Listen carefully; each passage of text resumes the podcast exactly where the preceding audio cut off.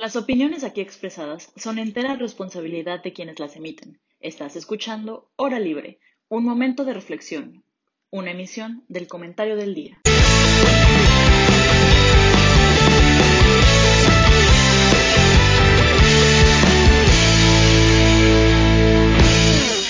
Hola, bienvenidos a una emisión más de Hora Libre. Antes que nada, para que no se ofendan luego que empiezo sin saludar, ¿verdad, Jaime? ¿Cómo Muy bien, Isa, muchísimas gracias. Qué, qué bonito que me saludes. Qué bueno, qué bueno. Qué bueno que me dices Isa y no Isabel, porque no están ah, para saberlo ni yo para contarlo, pero señores, entonces ahora nos referimos con Entonces ya, ya, le tengo que decir Isabel para, para vernos profesionales. ¿Y tú, Pablo, qué tal pinta la semana? Este, la semana va bien, dura, sobreviviendo, pero, pero bien. Trabajando. la vida laboral es una, la vida adulta es una trampa, chavos. No la tomen. Por ahí vamos. Bueno, pues el tema de hoy ya lo habíamos hablado antes. No me acuerdo si tal vez fuimos los mismos tres nosotros.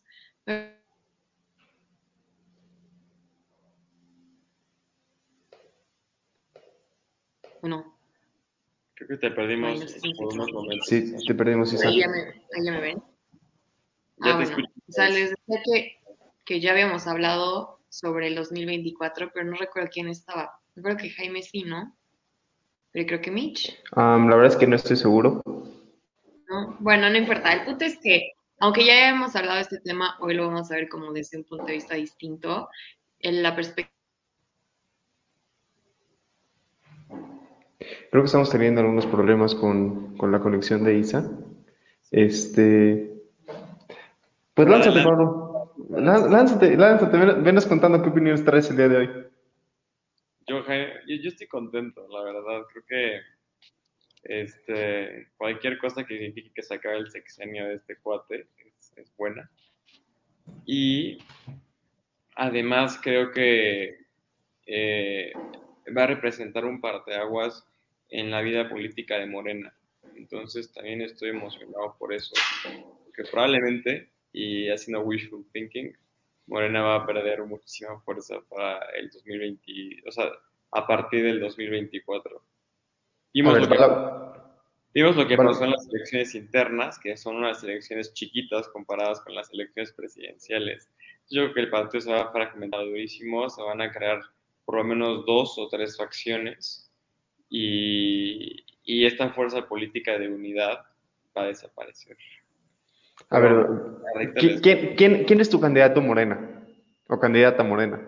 Este, yo, yo, yo la verdad esperaría, o, lo que estoy estimando es que Claudia Sheinbaum sea la, la candidata al 2024, por cómo está desarrollado todo, ¿no? No solamente este, por el perfil de Claudia, este, hay muchas cosas que están en juego, ¿no? Yo creo que la primera es que es mujer, y van a querer impulsar esa agenda.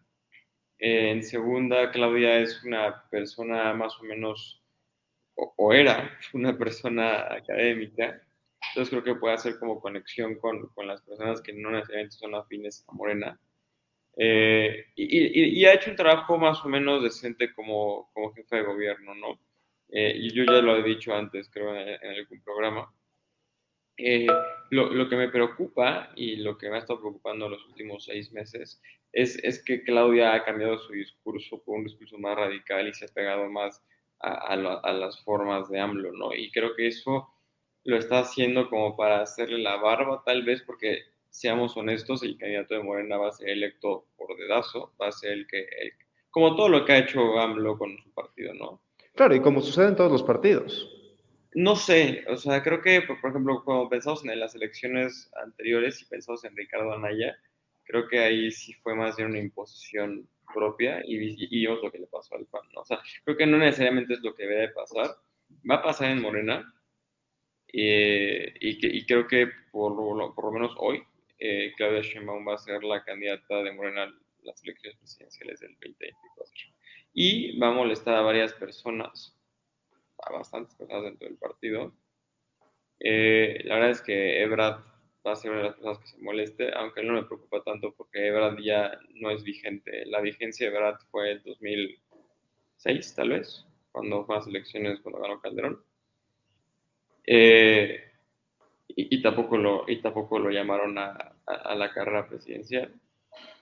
La facción que me preocupa es la facción de Ricardo Monreal. Ricardo Monreal tiene mucho peso dentro del partido. Es un tipo maquiavélico. Este, y, ahí pueden pasar varias cosas, creo. Pero ya tenemos a Isa de vuelta. Ya regresé. Ya tenemos a Isa de vuelta. Perdón, en esto, esto que decías de que Claudia le está haciendo un poco la barba a Andrés Manuel, ¿vieron la foto de Claudia Sheinbaum con, con uniforme de béisbol, jugando béisbol y todo eso? No. No, estuvo espectacular. espectacular. Permítanme, pues la voy a buscar. porque creo que hubo una ruptura fuerte entre ellos dos con las elecciones. Pero pues a lo mejor ya se dio cuenta la doctora que por su bien debe de recuperar el amor. Tal vez la bendición sí vale más. Bueno, ahorita estábamos hablando justo de Morena, ¿no? Claudia Sheinbaum, Ebrard, Monreal y algunas otras que también se han posicionado que ahí yo no las pondría en la categoría de soñadoras, sino en las otras dos. Sería Nale y, y Cloutier, ¿no? Siento que habiendo otros personajes con tanto peso, al menos en estas elecciones, no van a tener ningún tipo de oportunidad dentro de Morena.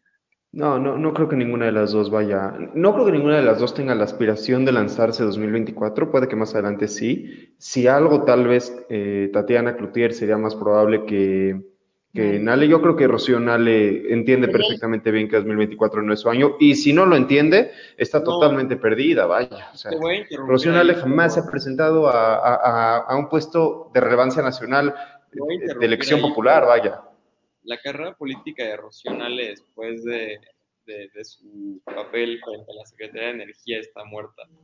Sí, definitivamente.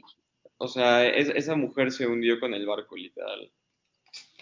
E incluso, incluso si no fuera así, o sea, incluso si la reforma energética hubiera sido un gran éxito, así que ya es que Rocío Nale es el personaje más conocido y popular del país como para ganar unas elecciones, eh, incluso con el apoyo de la estructura Morena Unida, la verdad es que no. O sea, todos tenemos perfectamente bien claro que la razón por la cual Morena ganó las elecciones presidenciales en 2018 fue por López Obrador, no por Morena. Si López Obrador hubiera sido candidato del PRI, del PAN, del PRD, del Movimiento Ciudadano o de Nueva Alianza, ese partido hubiera ganado.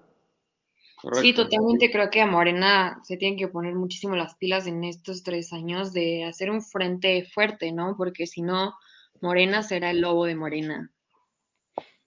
Moreno se le definitivamente.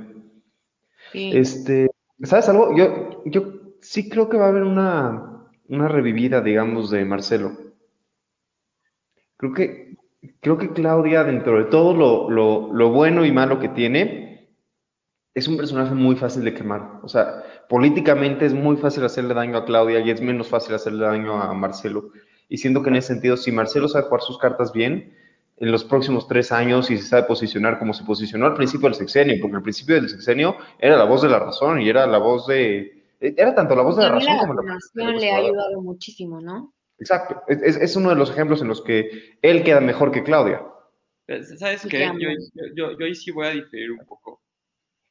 Este, creo que ahorita el tema de, la línea 12 del metro es, va a ser un tema crucial justo frente a las elecciones. No lo sé.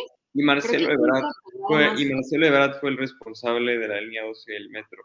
Y queramos o no, queramos que las audiencias no lo hayan llamado a comparecer o, no lo hayan llamado a declarar o no esté dentro de los principales acusados, al final del día, Marcelo Ebrard y todo el mundo relaciona la línea 12 del metro con Marcelo Ebrard.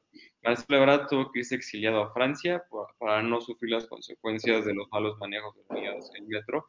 Y Marcelo Ebrard ha tenido la oportunidad de ser candidatable muchísimas veces. Y, era lo que decía, su, prime fue cuando en el 2006 tenía el back de toda la industria este, de la Ciudad de México. Ahorita, eh, perdón, antes, antes, antes, de cambiar de tema, le, un, saludo especial, por favor, a Luisa Remusat, que fue la responsable de recomendarnos este tema y que justamente planteó el tema a la luz del tema de la línea 12 del metro, de quién, quién queda bien y quién queda mal después de la línea del metro. Luisa, muchísimas gracias por seguirnos, por tu opinión, lo apreciamos mucho. Bueno, continúa Pablo, perdón. No, o sea, a, lo que voy es que el año bueno de los años buenos de Marcelo Ebrard ya pasaron. Marcelo Ebrard está destinado ahora, yo creo, a ser un personaje como el que es ahorita, va a ser un, va a poder seguir siendo a, lo mejor miembro de algunas secretarías, va a poder seguir siendo un, muy buen soporte político, pero ya no es el principal. Definitivamente ya no es el principal, sus, buenos años ya pasaron. Y, eso que dice Isa de que es más fácil quemar a Sheinbaum que a Brad, creo que, creo que no es correcto porque la, carrera política de Brad ya muchísimo más eh, como gestándose para... Y, esto lo ha expuesto muchísimo más también.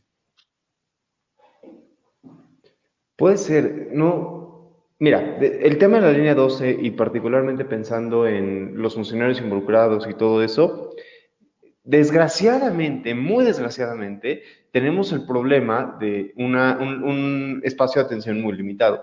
Entonces, Creo que va a ser más fácil señalar a Claudia y decir, no le diste mantenimiento al metro hoy, que señalar a Marcelo que hace 18 años hiciste o no hiciste, dijiste y no dijiste. O sea, siendo que Marcelo a estas alturas se puede lavar un poco de, la línea 12 del metro agradeciendo con el tiempo, o sea, gracias al tiempo, y, decir un poco esta idea de, bueno, eso ya pasó, porque la caída del metro ni siquiera estamos seguros de que haya afectado las elecciones de 2021. Voy a usar mi carta de la vejez. Sí, pero, pero la vejez ya no es una carta hoy en día. No, es una carta, porque todas las personas que vivieron la parte de la línea 12 del metro y que tenían como ya una conciencia político-económica, sabemos que la línea 12 del metro es verdad. O sea, la relación e, es, como hablar de Calderón y la guardería ABC es como hablar de Peña Nieto y de Odebrecht. O sea, son esos escándalos este, que, que, el tiempo no va a dejar pasar. A lo mejor que ustedes están más jóvenes, esto que vivir esta parte del mantenimiento del metro, que sí, hubo muchísimos problemas. Pero, la gente que vivió esta parte ya lo relaciona directamente. O sea, y eso sí se los podría casi casi asegurar. O sea, si tú le preguntas a alguien sobre la línea, a alguien, no sé, de, de 30, 40 años, delineados en el metro y los y los y a quién le como cargarían la responsabilidad les va a contestar que a Marcelo Ebrard. Mira, fue tan grave que todo dentro de, o sea, para escoger el candidato de Morena fueran públicas, tal vez sí tendría mayor peso. Pero si ya Ebrard fuera el candidato de Morena, harían todo lo posible para que eso no, no fuera relevante. Que de hecho eso es muy importante. La, la pregunta es muy interesante. ¿Algún candidato de Morena puede perder? Yo creo que todos. O sea, contra, partidos pulverizados, contra partidos pulverizados, sin una alianza PAN-PRI-PRD ni nada. El candidato de Morena es, López Obrador, así de sencillo. Eso es cierto. Y Morena es López Obrador, no, no los achichincles que tiene pegados todo el día. Igual, algo que estaba pensando hace rato es si existe realmente una lealtad al partido, en especial dentro de Morena, porque ya sabemos que chapulines hay de todo, pero dentro de Morena a mí se me hace que no hay ese sentido realmente de lealtad.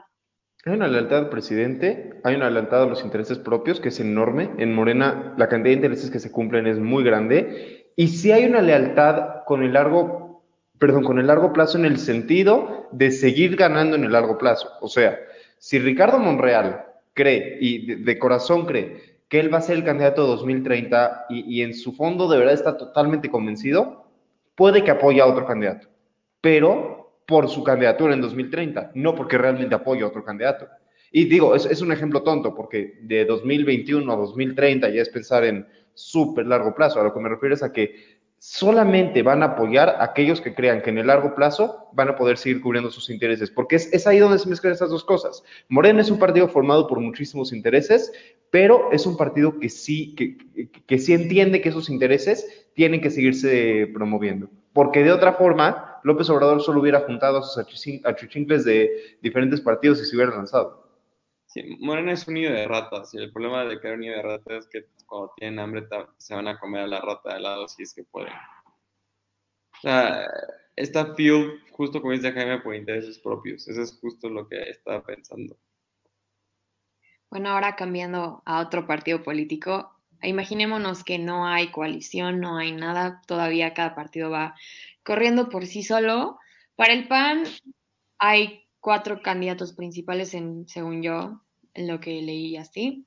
Sería Margarita, Anaya, Marco Cortés y el H Pancho Domínguez. No, no es cierto, de H no lo sé. No, no, no lo, ¿cómo? Ni lo niego ni lo acepto, pero solo el Pancho.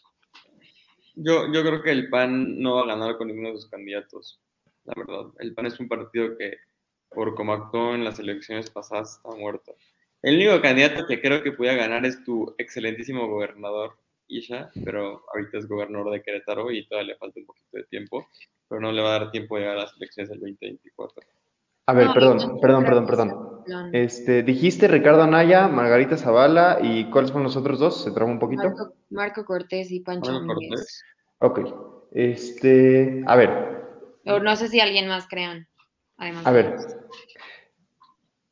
De, de Mauricio Curi, realmente, realmente, ojalá Mauricio Curi tuviera la determinación de lanzarse. Puede, se puede pedir licencia como gobernador para lanzarte a las elecciones, lo tendría que hacer con seis meses de anticipación, o sea que todavía está perfectamente a tiempo. El único problema de eso es que, como todos sabemos, una vez que tomas un cargo, por definición casi casi, pierdes algo de popularidad, es el desgaste político natural. Entonces, Mauricio Curi entra con una popularidad muy alta en Querétaro, pero durante los próximos meses va a bajar porque no puedes tener a todos contentos. La pregunta es qué tanto va a bajar. Si Mauricio Curi sabe manejar su popularidad bien en los próximos dos años, quién sabe, capaz que el PAN se da cuenta de que tiene un candidatazo y lo lanza. Eso es por un lado. Por otro lado, este, Margarita Zavala, por el amor de Dios, Margarita Zavala no se va a lanzar a la presidencia. ¿Quién, es, Margarita Zavala? Creo que la lancen pero de que Sí, o sea, de que ella se lanza, se lanza, porque tiene esta necesidad de volverse a lanzar que seguro está dentro de ella. Pero eh, que el PAN lance a Margarita Zavala después de todo lo que pasó en 2021, ya, es, una burla, es una broma. O sea, es un chiste. Pero también es que creo que Anaya, digo, aunque creo que tiene su audiencia y eh, coherencia en algunas ocasiones, pero tampoco creo que la gente le vaya a perdonar. O sea, por la misma razón por la que no ganó las elecciones pasadas, por lo mismo no va a ganar en las que siguen. No, yo no creo que Naya, yo no creo que Naya pueda ganar las elecciones. Yo creo que Naya puede ganar la interna de su partido a punta de trancazos, amenazas y, igual que la hizo en 2021. Por algo, Anaya fue el primero en anunciar sus intenciones de volver a correr por la presidencia. Quiere dejarle en claro al PAN que sigue siendo su casa. Incluso si no va a ganar, porque yo tampoco creo que Naya pueda ganar. La única esperanza que creo que tendría Naya de ganar sería con una mega coalición PAN, PRI, PRD, Movimiento Ciudadano y posiblemente el Verde. Y si no... yo creo que perderían votos si, si pusieran a Naya, porque no, no todo el mundo simpatiza con Naya, y yo me incluyo, la verdad, o sea, realmente creo que es un tipo igual de perverso y de populista que, Obrador, y a mí no me gusta. O sea, creo, creo realmente además que Anaya está no solamente fuera de, línea con el PAN, sino de México. ¿Cuánto tiempo ya vivió en el extranjero? ¿Cuánto tiempo se ausentó la vida política eh, desde el país? Bueno, después, de, después de su campaña de 2021, de, digo, de 2018, se tenía que salir corriendo. Emilio Chilotl nos pone que Romero Hicks podría ser un buen candidato para, para el PAN, pero creo que Romero Hicks tiene el mismo problema que Julen Santaría Kenia López hace puro show, Ana Pauis nos puso también, y me bloqueé de Twitter porque no aguantó que le dijera que, hacer show no era hacer política. No creo que alguien, no creo que alguien tan intolerante como, como Kenia López pueda ser candidata a la presidencia si no escucha a la ciudadanía. Pero bueno, cada quien, ¿no? A ver, vamos cosa por cosa. Romero Hicks, no estoy seguro de qué tanta popularidad pueda jalar en, en el corto plazo. Eh, Kenia López, a mí me queda bien Kenia López. Este, tuve oportunidad de platicar con ella un par de veces en el Senado, creo que es una buena candidata. Tampoco creo que tenga la posibilidad de jalar ese nivel de popularidad para algo como la presidencia. Este, aunque no sé si está de acuerdo con Pablo, digo, no la conozco para hacer show. Eh, que, Anaya se lance como independiente. que se avienta de Twitter en la tribuna. No sé, ustedes saben que soy, que soy como muy contrario a la forma de hacer política en México. Que Anaya se nace como candidato independiente. Está interesante. Yo, creo que sí, creo, que lo que plantean a Pau en el chat es algo muy probable. Si el PAN no le da la plataforma a Anaya para lanzarse, yo creo que Anaya sí se podría lanzar como independiente. Ahora falta que se creen sus partidos satélites y demás, ¿no? O bueno, más bien de los que sobrevivieron, cuáles van a aprovecharse. Oigan, hablando de, hablando de la, del pan, ¿qué opinan, qué opinan de Lili? Hijo, no sé, se me Lili Telles. Le tengo más respeto a la, al piso que piso todos los días que a Lili Telles. ¿En serio? Me queda muy, muy bien Lili. me gusta que no le da miedo hablar, pero luego creo que le falta un poco de... Coherencia, dignidad, dejar de ser chapulín. Pero bueno, vámonos a un corte y luego regresamos. Cada vez esa mesa de quesos me antoja más. Ana, Ana Pau nos, nos, ha insistido que, muchísimo que hablemos de, sus comentarios. Ella, Ana Pau, Ana Pau es nuestra friend de Hora Libre, ya la conocen. Y Ana Pauis cree que el PAN no va a postular a ninguna mujer porque el PAN le tiene fobia a las candidatas. ¿Ustedes qué opinan? Yo, yo la verdad creo que no es así, pero quiero escuchar sus opiniones. Pues no creo que es algo exclusivo del PAN, sinceramente. bingo, bingo, exacto. Buena respuesta, la verdad, sí. Pero yo no creo que sea como tal un tema, un tema de, machismo. O sea, hemos tenido ejemplos como Josefina Vázquez Mota, que también fue candidata en el PAN, y tenemos ejemplos hoy en día como Xochitl Galvez, como Peña López como Lili Telles, que, que, han mantenido vivo al PAN, honestamente. O sea, el PAN hoy es relevante. O sea, cuando escuchamos al PAN pensamos en ellas y no pensamos en Marco Cortés, la, verdad. O sea, creo que las opiniones de Marco Cortés son negativas también, ¿no? Entonces, no, definitivamente nadie piensa en, o sea, nadie cree que Marco Cortés sea el PAN, así de que digas, ve, PAN, Marco Cortés, no. Yo creo que, no se van a postular candidatas del PAN porque, o sea, por puro self-political interest, no tanto por un tema de machismo. Y también, a lo mejor el tema de machismo, que es lo que dice Isa, está como en, es como parte de lo que debatimos socialmente.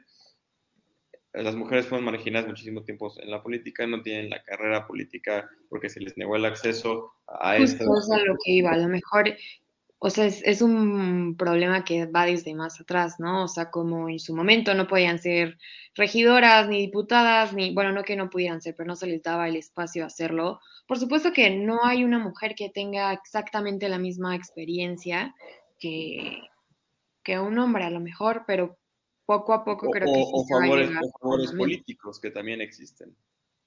O sea, pero al final del día creo, creo que sí hay mujeres mejor posicionadas que muchos hombres, a las cuales discutimos menos como candidatas. Y justo el ejemplo son las dos mujeres que ya, que ya mencionamos aquí, Kenia y Lili. O sea, tanto Kenia como Lili, creo yo, tienen más posibilidades de...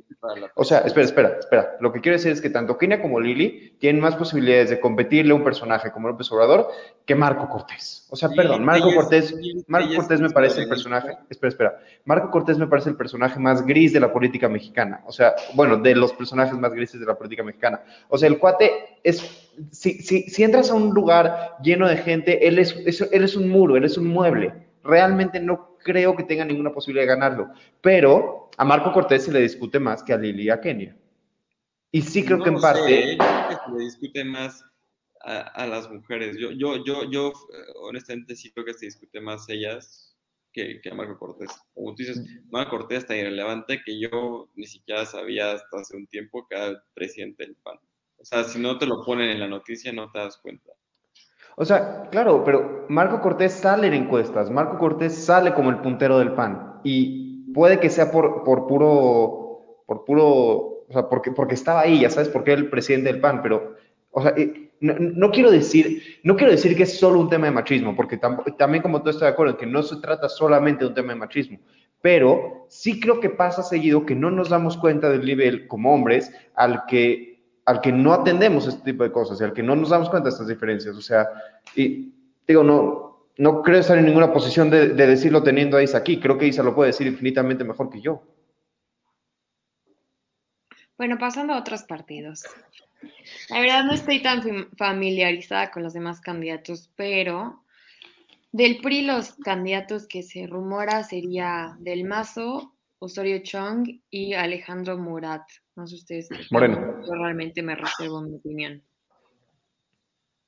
Yo, como ex Sedomexa, la verdad es que Alfredo del Mazo tuvo muchos problemas para ganar la elección estatal, casi pierde contra la flamante secretaria de la educación pública.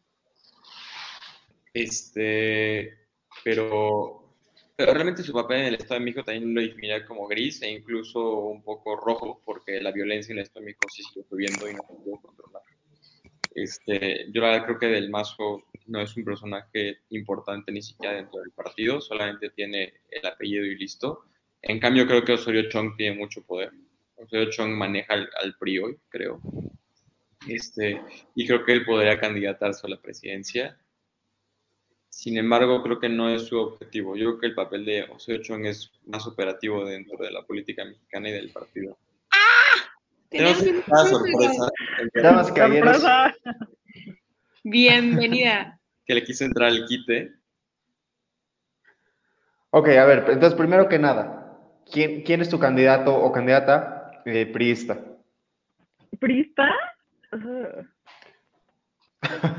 Digo eso de todos los partidos, la neta. No sé, Amex. Creo que ese es el único donde estoy como súper blurry porque Liz no han hecho nada. Nadie ha hecho O nada. fíjate que Alfredo del Mazo puede ser que sí sea, ¿eh? porque siempre les va, o sea, el PRI tiene su patrón, o sea, gobernador de México, del Estado de México, presidente, candidato a presidencia de la República, o sea, así funciona, pasó con Peña Nieto, pasado con otros vatos, entonces yo creo que puede ser, sin embargo, Alfredo del Mazo, igual que Pablo, uh, uh, No, no, no, este, no, no hizo nada en el Estado de México. O sea, tú y yo que vivimos ahí, eh, no, no vimos ningún cambio. es un jardín en Plaza Satélite. Y, y siendo honestos, Peña- o sea, Alfredo del Mazo no es ni la mitad del tacón de lo que era el tacón de Peña Nieto. La Puede verdad. ser. Peña Este, perdón, ¿a nadie de ustedes le, le llama la atención eh, dos personas en particular? Enrique de la Madrid y Alito Moreno. Enrique Ali, la- a ver. No, perdón, perdón. No, no, Cortés escucha, y Alito son personas que nadie conoce. Honestamente, así es como. Pero igual que, Moreno, igual que ¿quién? Enrique. Marco Cortés, ¿quién? Enrique se suena, suena el nombre, ¿sabes? Te dice como, ah, como que sí me suena.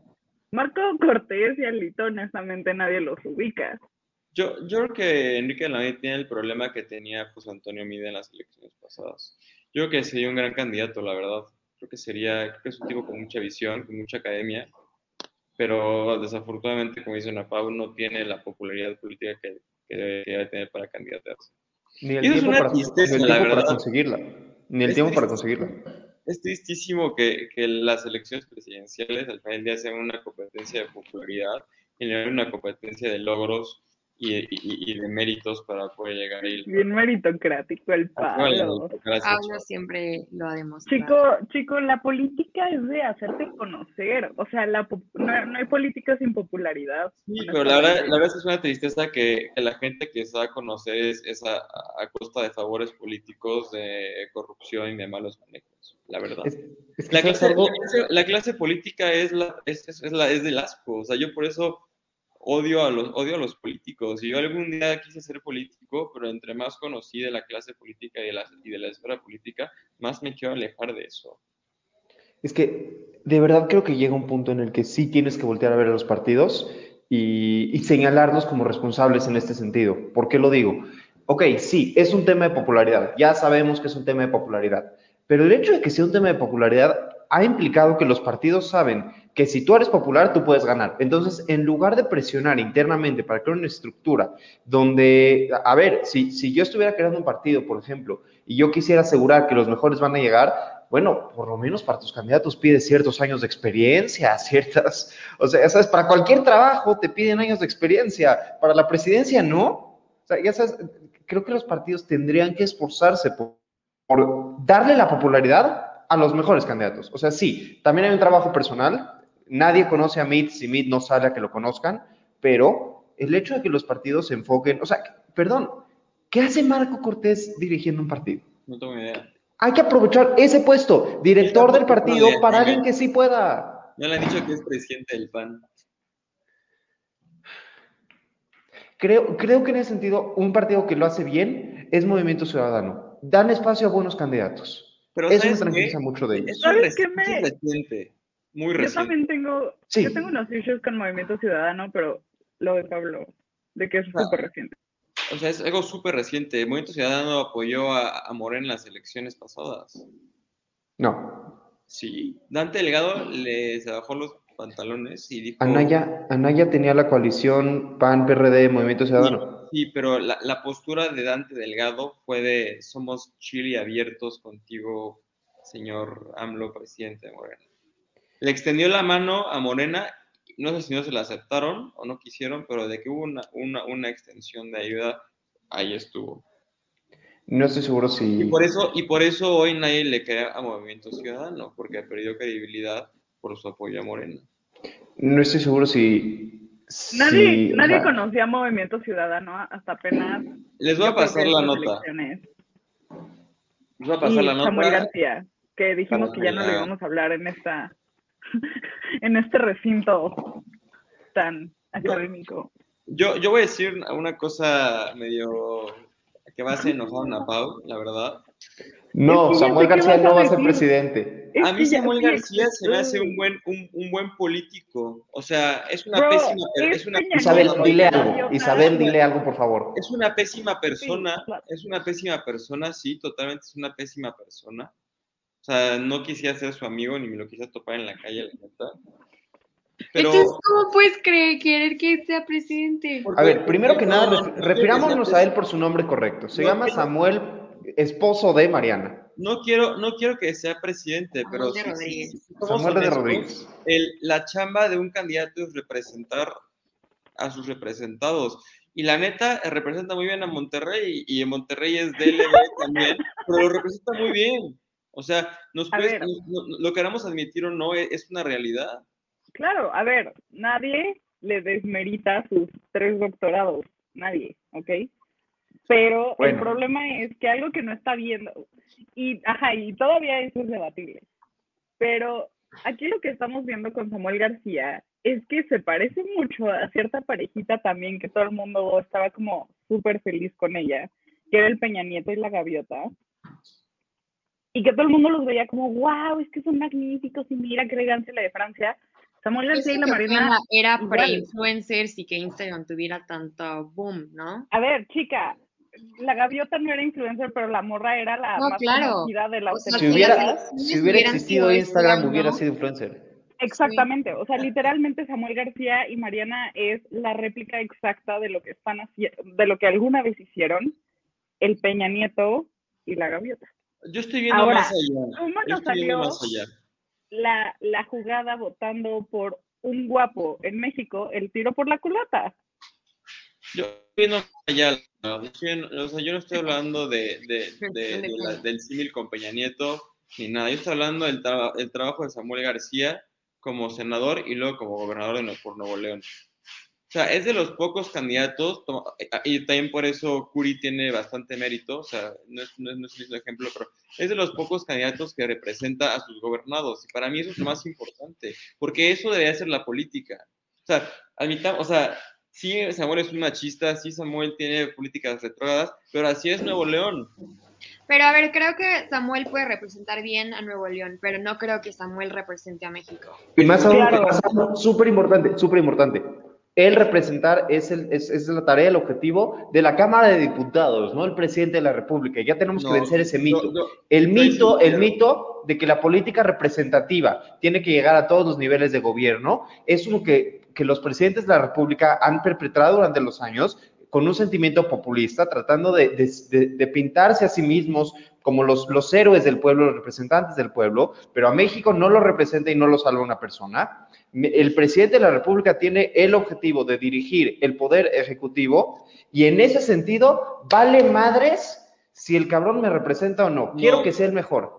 No, no, el que más me representa. entonces, tenemos al mejor, entonces tenemos al mejor presidente que podemos tener. No, eso no es Es altamente, López Obrador es altamente representativo de la ciudad, de la ciudad mexicana. No es lo único, no es lo único, pero él te, te, tiene que representar. No, no, no, no es que, no es que sea algo o sea, no es como que sea como este güey que está ahorita, que es súper populista, pero, pero te tiene que representar.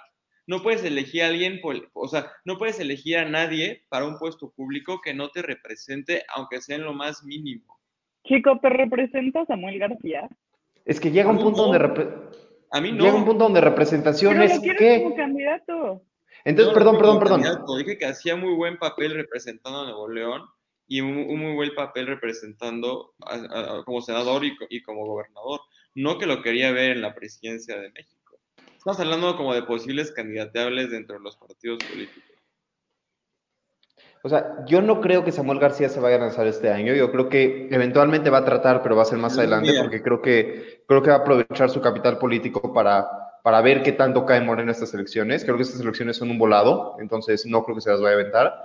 Este, no creo que el presidente de la República tenga que ser un representante del pueblo, eh, en ningún nivel. O sea, un nivel mínimo es muy fácil. Eh, un nivel mínimo es muy Puedes, puedes y ¿cómo ser. alguien un cargo público que no te represente? ¿Cómo cedes tu parte de la soberanía en, esto, en esta falacia o en esta utopía que llamamos democracia y se la estás dando a alguien que no te representa? Explícame. Mi parte, mi parte de la soberanía la tiene mi diputado. Mi diputado es Jorge Triana de Coajimalpa y sí me representa. Yo Cuando votas para cualquier cargo público, estás teniendo tu soberanía, no solo en los, no solo en los cargos que eliges cederla, Jaime. No, eso no es cierto. En teoría política, eso no es cierto. porque la soberanía del poder, la soberanía del poder, se concentra en los órganos a los cuales se les otorga soberanía sobre el poder. El presidente tiene autoridad. Y le estás otorgando soberanía mediante tu voto. Mira, mira, es un tema del que podemos seguir discutiendo mucho tiempo. El punto aquí, o sea, si, quieres que hablemos de soberanía y de a quién la cedemos, a quién no la cedemos, dice, nos, nos dio un comentario de que gustó esta mesa, qué bueno que les gustó esta mesa. Este, si se trata de representatividad o no de representatividad, si se trata de quién es el mejor presidente, podemos tener una mesa de quién es el mejor presidente, de cómo, cómo saber quién es el mejor presidente. Lo único que estoy tratando de decir es que de entrada nunca vas a, o sea, el, punto al que iba es que de entrada nunca vas a tener una persona que sea suficientemente representativo de un pueblo.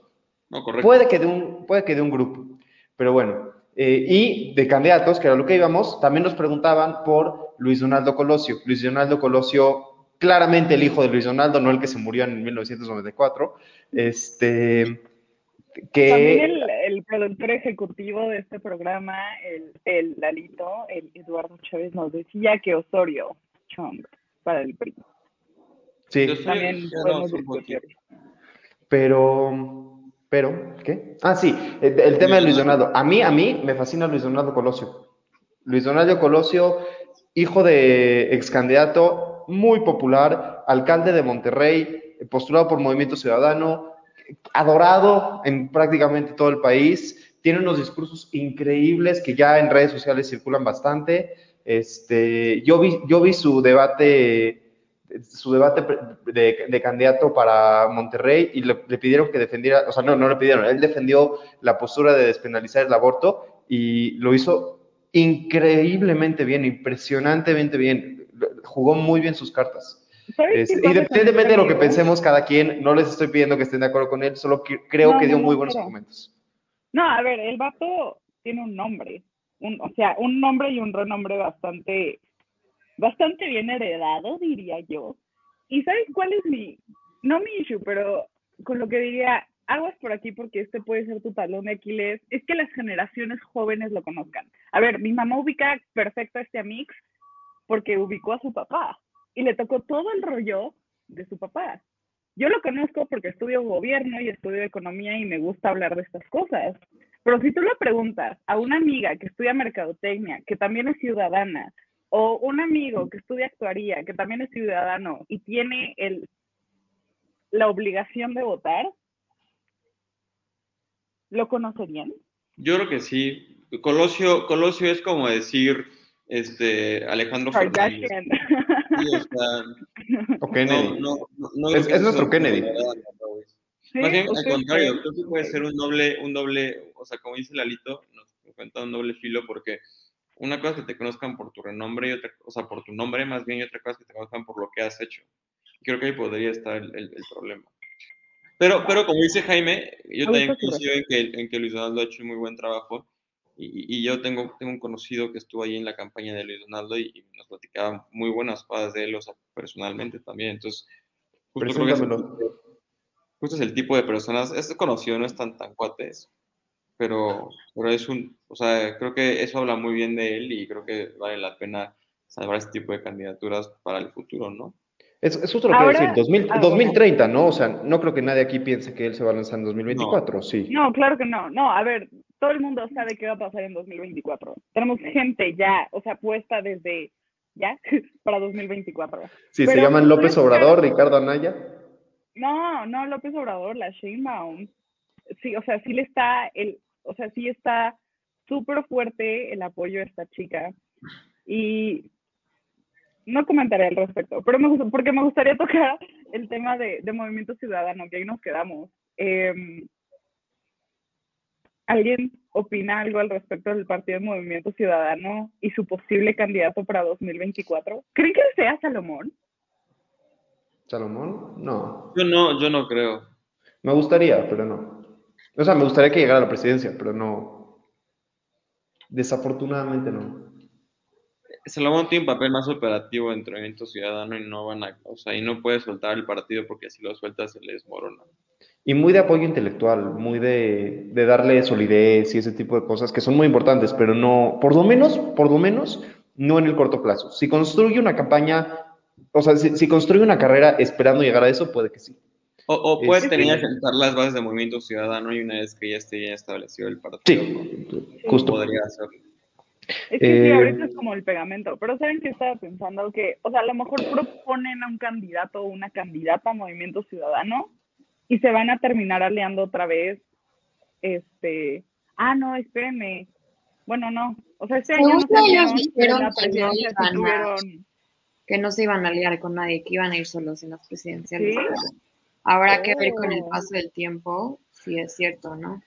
Y, hablando de eso, de alianzas, creo que es importante ver lo que ayer Guantía dijo sí por México, de que busca una coalición con un candidato único.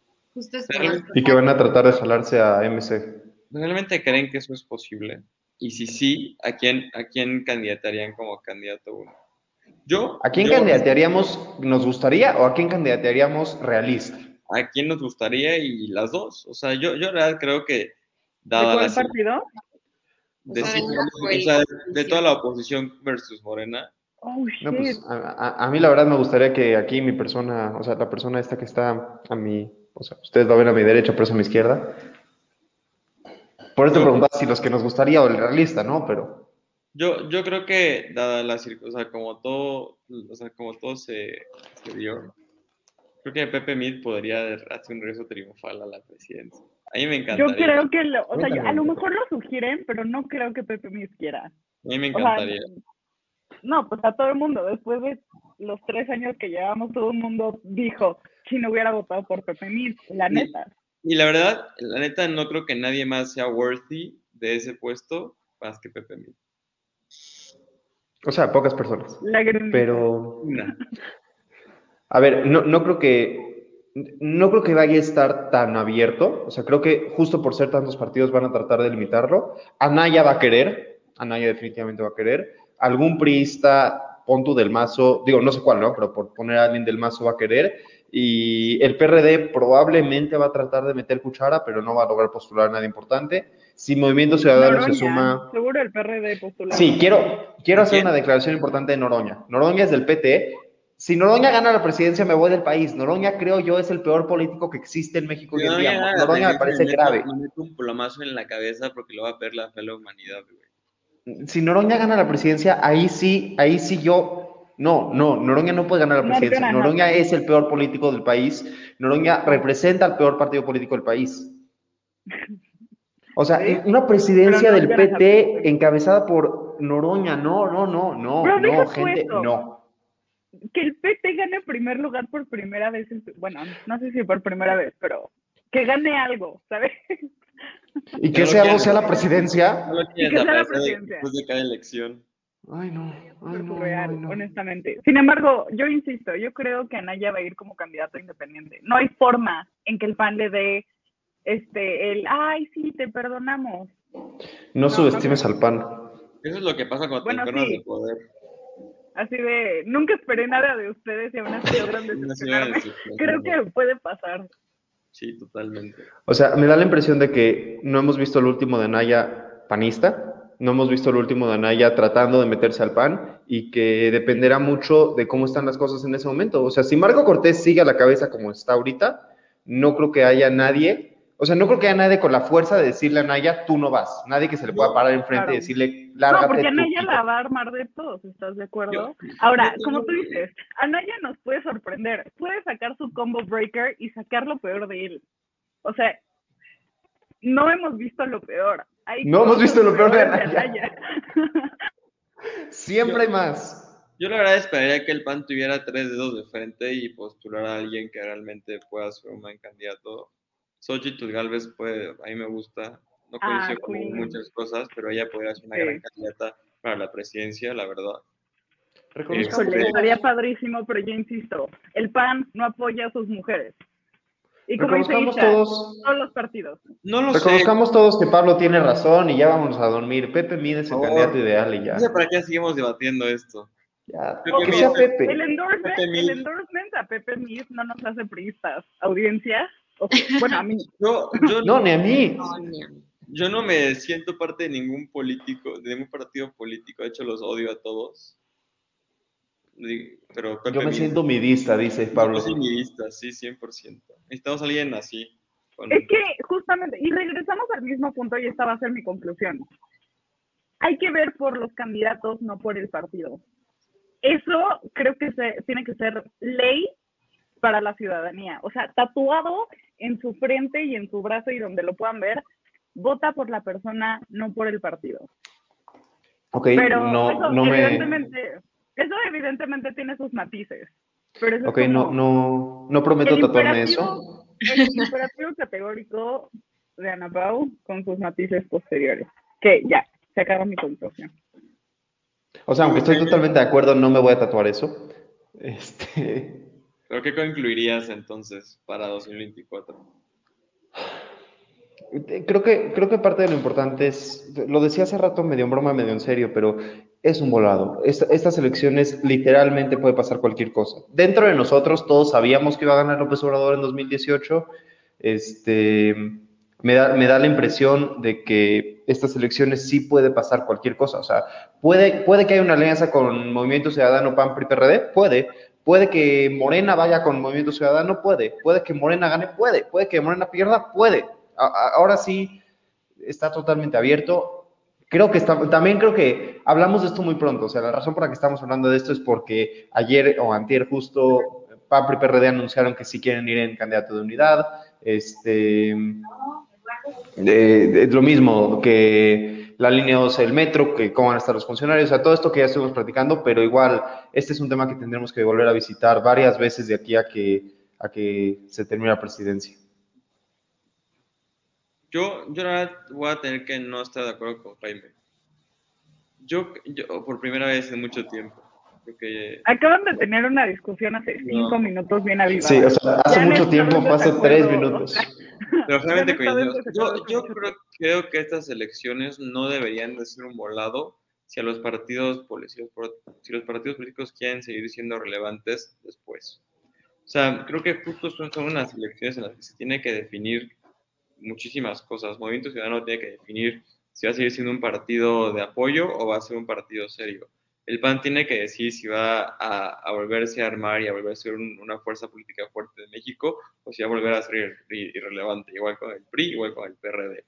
Y Morena va a tener que, planear las cosas a futuro para ver si quieren seguir siendo un partido político o si van a desaparecer o si van a ser dos o tres o cuatro o cinco por las acciones. tienen una sola pregunta que contestar. ¿Cuántos Morenas hay? Quién sabe. Es como una, es como, es como Hail Hydra, tiene muchísimas cabezas. Cortas una, salen cinco. Hail Hydra. Sí, igual de malos también. Este. Peores. O peores. Pero yo, a ver, yo creo que no debería ser. una Black Widow que, que termine con Hail Hydra desde adentro? Yo creo que debería ser un volado, yo creo que debería ser una. Deben darse cuenta todo lo que está en juego y, de esta forma creo que la, la, incertidumbre va a disminuir y vamos a poder ver un 2024 también muy definitorio para nosotros como ciudadanía. O sea, va a tener que ser algo muy duro. O, te quedas con esto o te quedas con otro y no hay más. Creo que debería ser así.